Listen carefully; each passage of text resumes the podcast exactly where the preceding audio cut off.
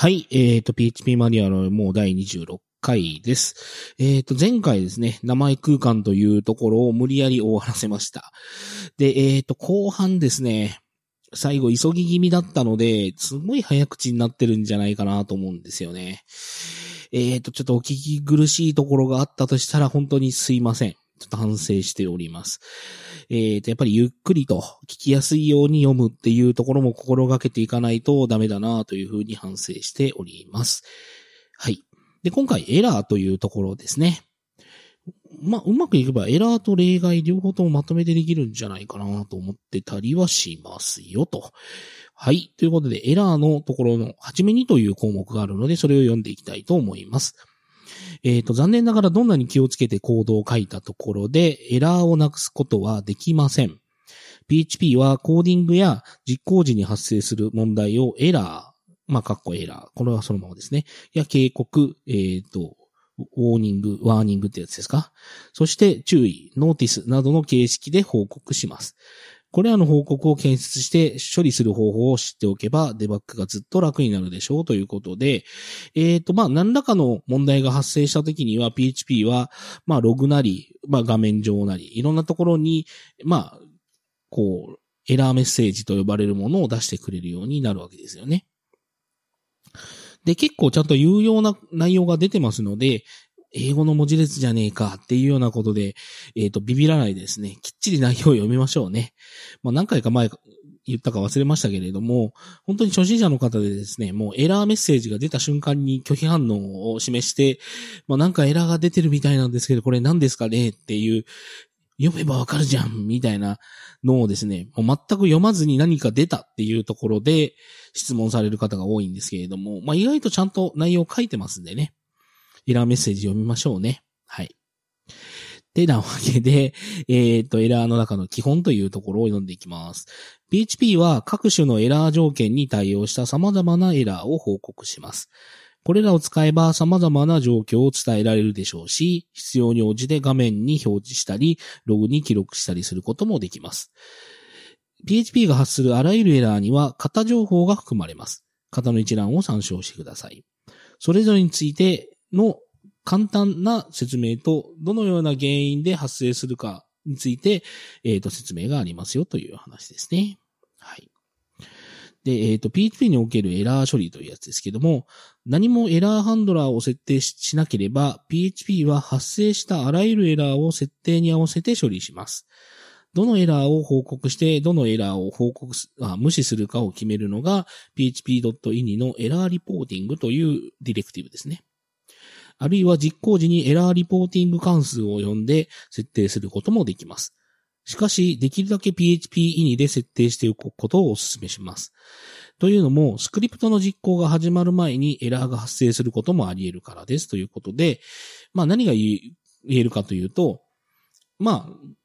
PHP のプログラム内で error reporting の値を変えるっていう設定をしたとしても、そのプログラムを実行する前にエラーがドンって発生することもあり得るわけで、あの、 error reporting 関数にたどり着く前にエラーが出た場合、まあ、 error reporting っていうディレクティブの内容を変えれないじゃないかっていう話ですよね。はい。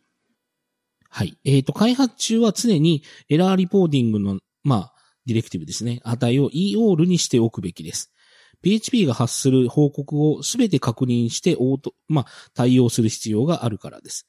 実用の運用に入ったら、もう少しレベルを下げて、えっ、ー、と、EOL、アンパサンド、まあ、アンド、まあ、not, e notice, and, not, e strict, and, not, e deprecated などに、まあ、することもあるでしょう。まあ、しかしできれば運用中も EOL にしておきたいものです。そうすれば何か問題が発生しよう、まあ、しそうな時に早い段階で気づけるからですということで、まあ、本番運用にかける前に、まあ、ノーティスとかストリクトレベルような、そういうようなディプリケーターとかですね。そういったものは全部除去しておこうよっていうことを言ってるわけです。まあ、これはもう大賛成です。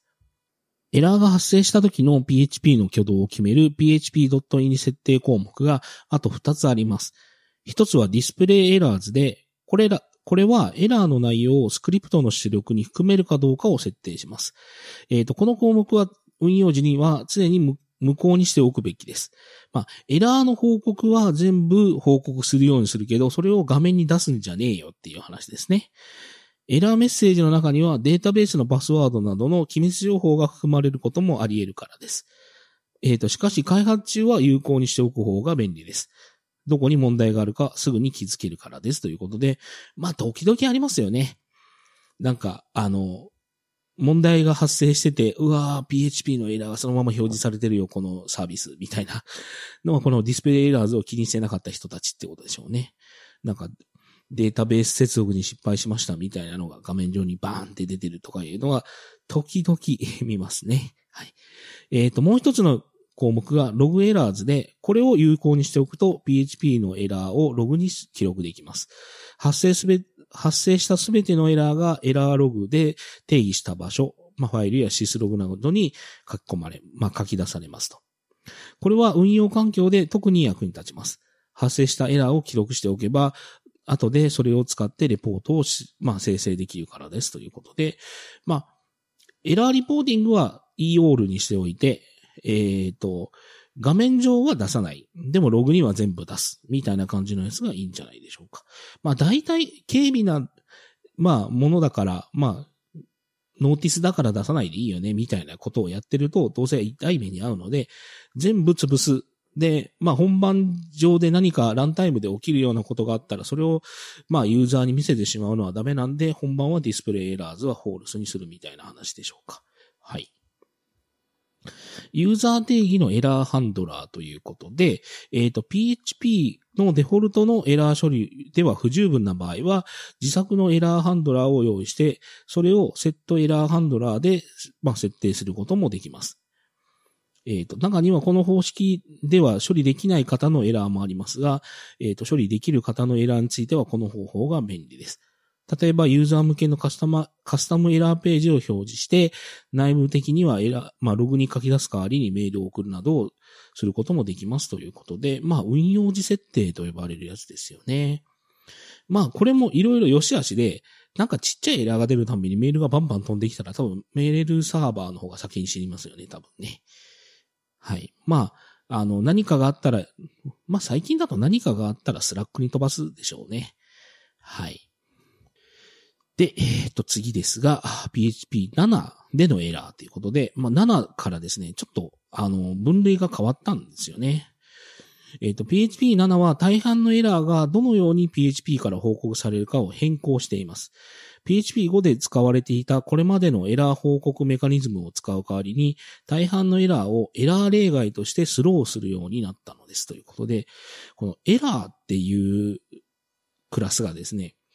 えっ、ー、と、できてしまったがために、各フレームワークのエラーっていう、えっ、ー、と、クラスがひどい目に遭うみたいなこととかが結構ありますね。はい。ケイクとかが思いっきりこれにバッティングしましたね。で、えっ、ー、と、通常の例外と同様、エラー例外も最初にマッチした catch ブロックで現れます。えっ、と、マッチするブロックがなければ、 set exception handler で、えっ、と、設定したデフォルトの例外ハンドラーが呼ばれます。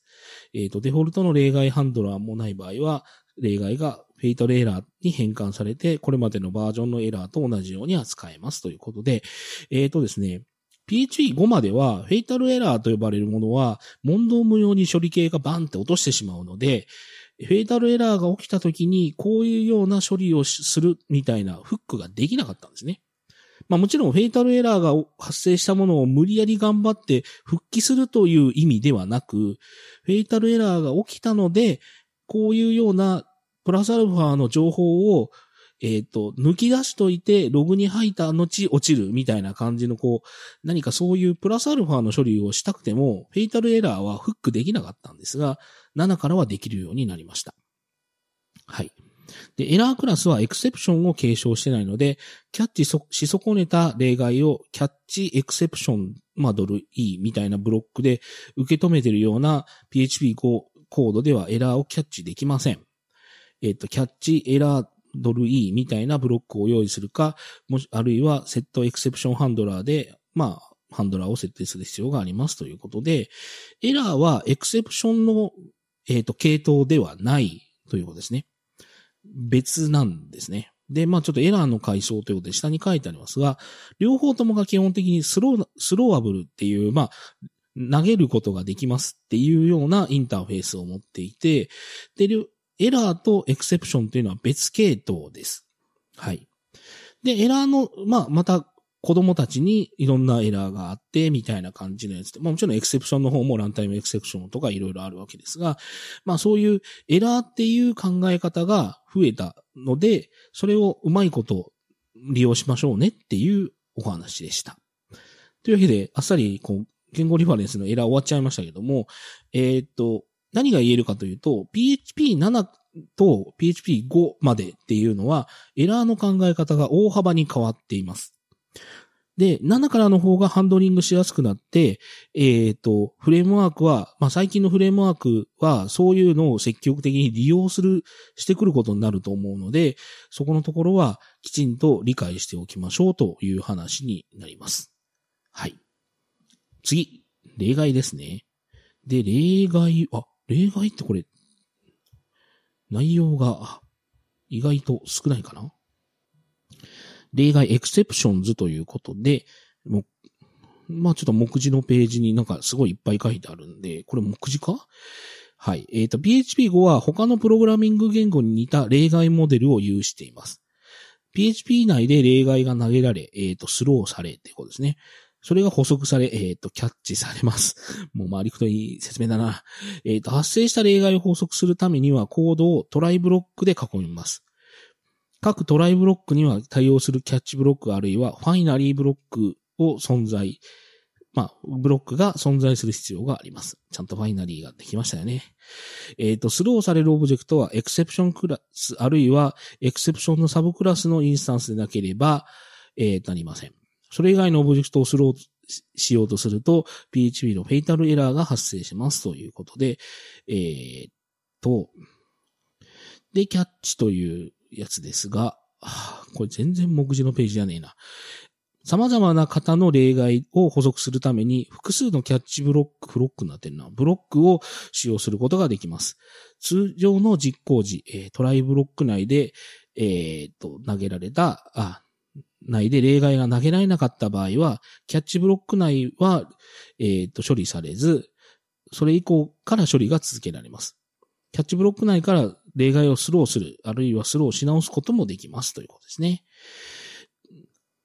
で、例外が投げられた場合、その命令に続くコードは実行される、P、実行されず、PHP は最初にマッチするキャッチブロックを探しますと。えっ、ー、と、例外が補足されない場合、PHP はアン、アンコードエクセプションというメッセージとともに致命的な、まあ、エラー、フェイタルエラーを発生します。ただし、セットエクセプションハンドラーでハンドラーが定義されている場合を除きますということで、まあ基本的に、えっ、ー、と、トライキャッチでちゃんとキャッチしましょうねっていう話ですよね。はい。まああの、もちろんあの、上のクラス上のクラスにどんどんどんどんこう、こう、エスカレーションさせていくっていうこともあり得ますし、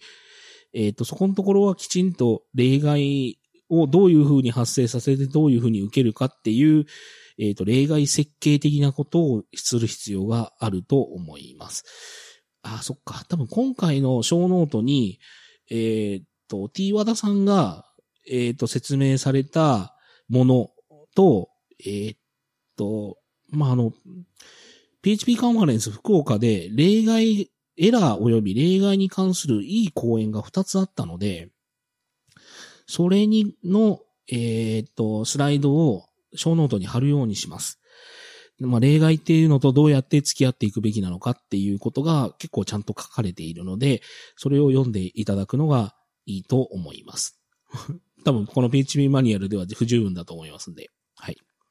で、ファイナリーですね。これ最初なかったんですね。他の言語では当たり前のようにあるファイナリーというやつなんですが、えっ、と、PHP5.5 以降ではキャッチブロックの後にファイナリーブロックも指定できるようになりました。ファイナリーブロックのは、ファイナリーブロックの何かに書いたコードは、try 及び catch ブロックの後で常に実行されます。えっ、ー、と、例外がスローされたかどうかには関係ありませんということで、えっ、ー、と、5.4まではですね、 try しといて、 try 内で何かがあった時には catch ブロックに行くしかできなかったんですね。だから try ブロックがちゃんとうまくいった後でも、 catch に行ってしまった場合でも、どっちでもやりたいことっていうのが書きづらかったというか、書けなかったというか、まあ、普通なら、普通の言語なら、それを両方とも実行するためのファイナリーブロックっていうのがあるんですが、それがなかったんですね。で、PHP のコアな技術者の人たちは、なくても大丈夫だみたいなことを議論した結果、なくしたんですが、やっぱ最終的には、いるよねって話になって5.5で追加されたっていう。もう最初から付け取ってくれよ、頼むからよ、みたいな感じですね。えっ、ー、と、注意ということで、PHP の内部関数の多くはエラー報告を使っており、えっ、ー、と、例外を使っているのは新しいオブジェクト指向の拡張モジュールのみですということで、エラー報告っていうのは何かっていうと、まあ、あの、トリガーエラーのことかな？なんだこれは。あ、エラーリポーティングのことをこういうふうに言ってんのかな？えっ、と、まあ、しかし、エラーエクセプションを使えば簡単にエラーを例外に変換することができますということで、エラーエクセプションっていうのがあるのか。はい。ヒント、スタンダード PHP ライブラリ SPL には組み込みの例外が数多く用意されてますということで、えっ、ー、と、例ですが、えっ、ー、と、インバースっていう名前の関数があって、えっ、ー、と、インバースという関数の引数に渡された値が、まあ、ノットでやっているので、まあ、あの、ゼロ、これちゃんとイコールイコールゼロにした方がいいと思うんだけどな。本来ならこれはゼロだったらっていうことを弾きたいんでしょうね。これをびっくりだけでやるっていうのはいかがなものかな。うん。で、まあ、言えば、えっ、ー、と、ドル X に、えー、っと、ゼロが入ってきた場合にはゼロによる序断が起ころう、まあ、ゼロによる序断になろうとしてるよっていうことでエクセプションを投げています。で、そうじゃなければ、1割引数の値っていうのを計算して返却しています。はい。で、トライキャッチで、えっ、ー、と、エコーのインバース5ってやると、まあ、結果は5分の1っていうのが出せますし、えっ、ー、と、次のエコーのインバース0ってやった時には、0を入れた場合にはエクセプションが発生するので、これは、えっ、ー、と、キャッチブロック側の方に行って、で、E のゲットメッセージっていうのでやると、これは、えっ、ー、と、エクセプションを、まあ、あの、発生させる、入するときに、えっ、ー、と、第一引数で渡したものが、これがメッセージとして処理されるので、こいつは、えっ、と、表示的には、えっ、と、0.2となって補足した例外0による序算っていう風になって、で、そのまま下に来てハローワールドが表示されるっていう処理になるということですね。はい。で、例の2ですが、ファイナリーを入れたらどうなるかっていうので、えっ、ー、と、同じ inverse のやつですが、はい。えっ、ー、と、 echo inverse の5っていうやつで、えっ、ー、と、これは0.2が表示されて、で、こいつは例外は発生しないので、 catch ブロックには行かず、 finally の方で、 first finally っていうのが出ます。で、今度は、 inverse の0っていうやつでやると、これじゃ例外が発生するので、えっ、ー、と、 catch ブロック側に行って、さっきと同じ、同様にですね、捕捉した例外0による除算というのが出といて、finally は、えっ、ー、と、例外が発生しようがしまいが、えっ、ー、と、表示されるものなので、 second finally っていうのは表示されて、で、その下に流れていって、 echo hello world で hello world が出るという感じですね。で、ネストした例外ということで、えー、っと、 exception クラスを、えー、っと、継承して、 my exception という、あまあ、独自の exception を、まあ、作っておいて、で、テストクラスの中で、えっ、と、 testing という public メソッドの中に、 try catch を二重で書いといて、いやこれはなんか、人によっては嫌がるやつだな。えっ、と、まあ、内側の try のところで、 my exception を throw しといて、まあ throw するんだから catch 側に行って、で、 my exception で catch してるから、これはキャッチできるんですね。で、えっ、ー、と、スローで、えっ、ー、と、ドルイ。これもう受けといてそのままスローしただけなんで、トライキャッチの外側のキャッチの方でキャッチすると。で、これはエクセプションとしてキャッチしてるんですが、このマイエクセプションっていうのはエクセプションを継承してるんで、このキャッチのエクセプションっていうのでもキャッチできて、で、バーダンプで表示しているというやつですね。だからこれは、えっ、ー、と、フーという文字列をバーダンプで表示したことになるので、まあ、こういう出力になりますよという感じでしょうか。で、まあ、えっ、ー、と、トライキャッチっていうやつで言うと、一番嫌がられるのはキャッチ側に何も書かない。もしくはキャッチ側はただスローするだけ。みたいなやつは、もう、すごい嫌がられると思います。せめてログ吐きましょうね、これ。えっと、まあ、一番やばいのはもみ消すというやつですね。で、で、その次にやばいのはただスローして親側にスローするだけみたいな感じのやつでしょうか。で、ここら辺のやつも多分、その、PHP カンファレンス福岡側の、えっ、ー、と、スライドにすごいいいことが書いてあったと思いますので、それを熟読していただくのがいいんじゃないかなと思います。で、ちょっとエクセプションっていう、例外っていうやつは、日本語訳をなぜ例外にしてしまったっていうのがあってですね。この例外っていう訳が悪かったんじゃないんだろうかっていうのが結構日本人の方で言われることが多くて、えっ、ー、と、やっぱ例外って聞くとなんか、こう、持ってしまう、偏ったイメージができてしまうので、もっと違う日本語訳するべきだったよね、みたいな議論がよく聞かれますね。はい。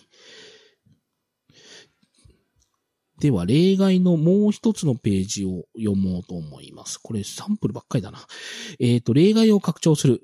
はい。えっ、ー、と、組み込みのエクセプションクラスを拡張することで、例外クラスをユーザーが定義することが可能です。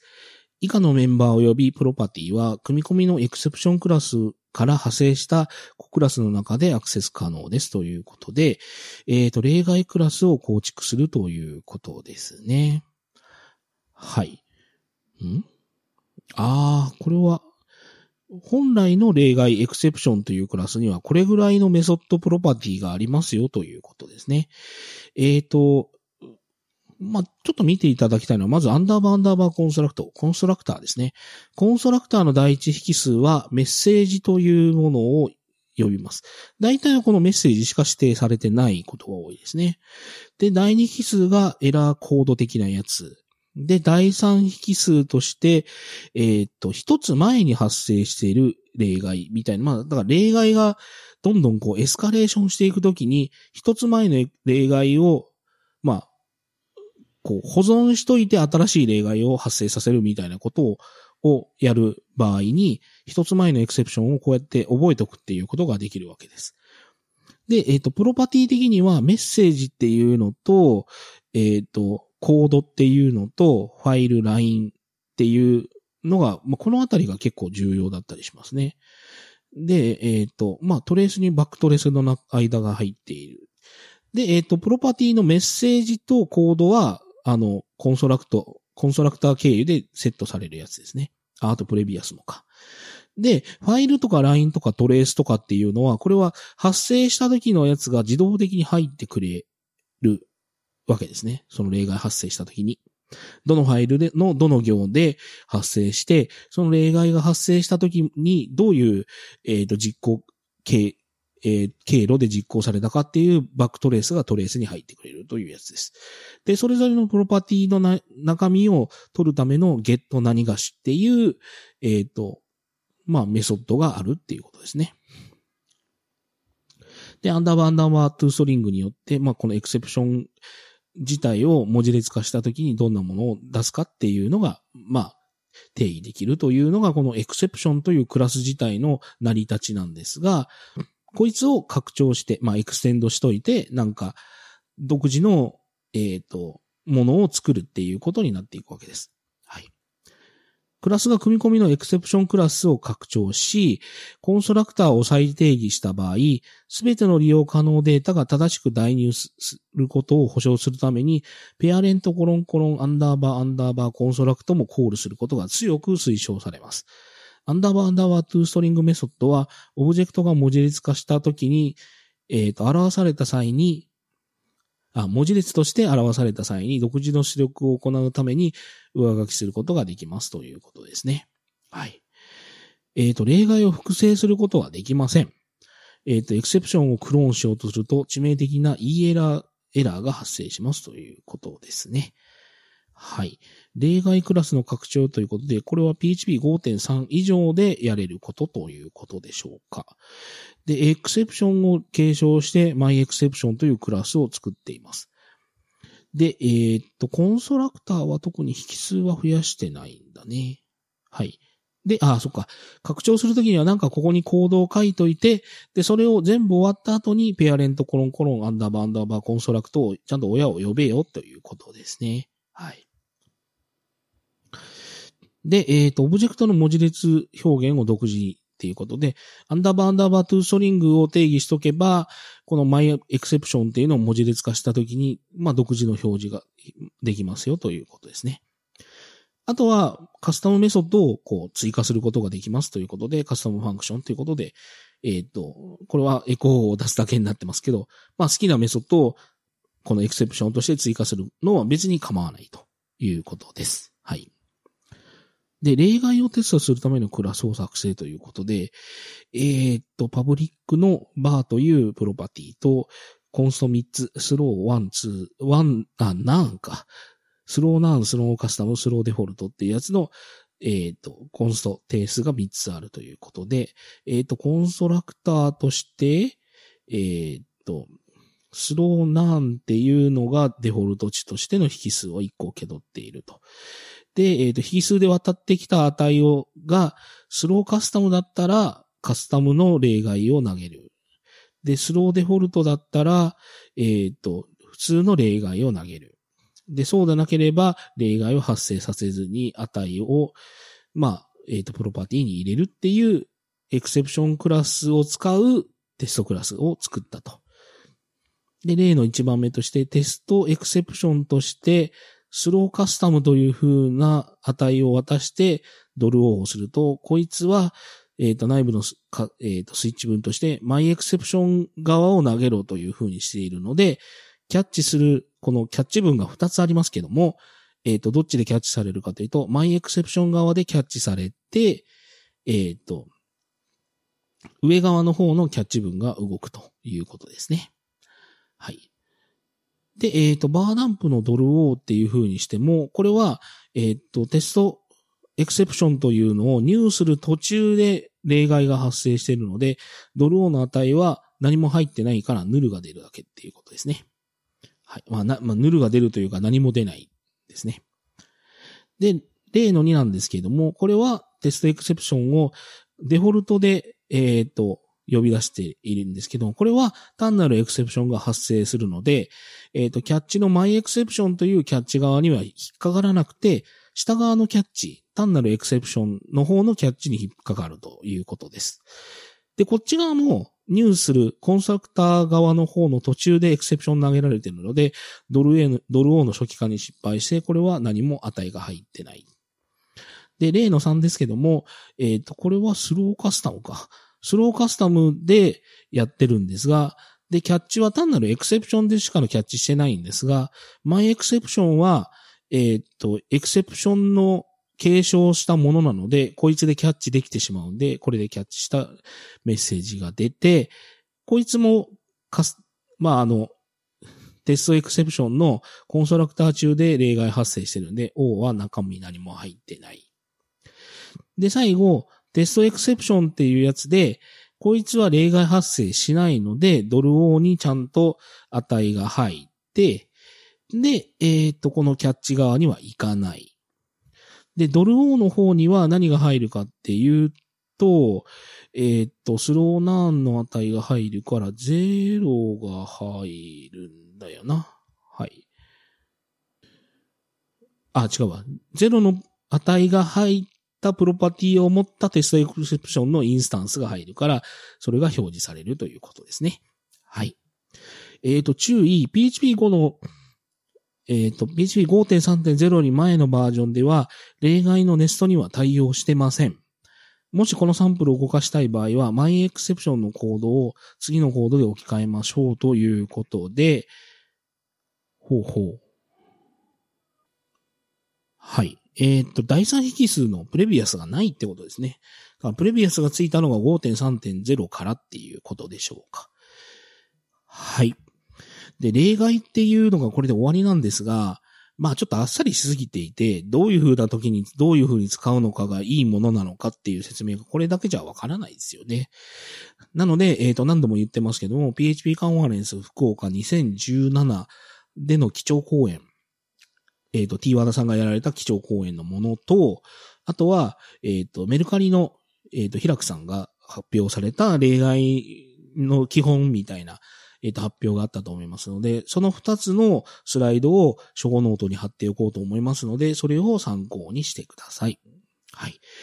で、えっと、ちょっと短いかもしれないですが、今回エラーと例外っていう、まあいい一塊ができたので、えっ、と、今回はこれで終わろうと思うんですが、えっ、と、このまま行くと次回はジェネレーターになるんですが、実はちょっとここでですね、思考を変えて、えっ、ー、と、次回はですね、PHP マニュアルから離れようと思います。えっ、ー、と、前から言ってたと思うんですけども、ちょっと番外編として PSR2 コーディングガイドというのを読んでみようと思います。一応 PSR2 コーディングガイドで説明されているものたちを一通りこれで説明できたはずなんですよね。なので PSR2 コーディングガイドとして、えっ、ー、と、まあ今までいろんなものが出てきました。変数、関数、定数、クラス。で、それぞれをどういうふうな、こう、まあ書き方をするっていうのが、えっ、ー、と、今の、まあ、今時、今風なのかっていうのが、えっ、ー、と、せ、まあ、定義されたのが PSR2 なんですけども、それをですね、えっ、ー、と、読むということを次回以降、多分1回じゃ終わんないですよ、これ。ちょっと長いんで。えっ、ー、と、次回以降でやろうかなと思います。なので、PSR2 コーディングガイドは読み終わった後、えっ、と、PHP マニュアルの方に戻ってきて、その時にはジェネレーターに戻ってくるのかな？はい。で、えっ、と、一応この言語リファレンスも、あと、ジェネレーター、えっと、リファレンスの説明、定義済み定数、定義済みの例外、あ意外とあるな。まあ、でもまあ、この言語リファレンスのメインの部分は、まあ通り過ぎたので、あとは、プラスアルファ、本当にこう、リファレンス的なものたちが、まあ続くような項目にだいぶ近づいてきたっていう感じでしょうか。はい。でもまあ言語リファレンスが終わればマニュアル終わりじゃないんでね。まだまだ続くんですが、まあとはいえやっぱ言語リファレンスが終わると、マニュアルの本体っていうところからは、どんどん離れていって、やっぱ単なるリファレンス的なものになっていくという感じはしますね。はい。というわけで、えー、っと、ハッシュタグを説明しよう習慣なので、まあ、くどいですがやりますが、PHP マニュアルを読もうというポッドキャストでは、えー、っと、ご意見等をつぶやいていただくためのツイッターハッシュタグを準備しています。えっ、ー、と、シャープ PHP on doc PHPONDOC というので、えっ、ー、と、ご意見、ご感想を、まあ、バリ雑言、いろいろお待ちしております。えっ、ー、と、それを書いていただくと、私の方が喜んだり、凹んだりしますので、えっ、ー、と、どしどし書いていただければなと思います。はい。というわけで、PHP マニュアルを読もう第26回はここまでで終わろうと思います。ここまでお聞きいただきありがとうございました。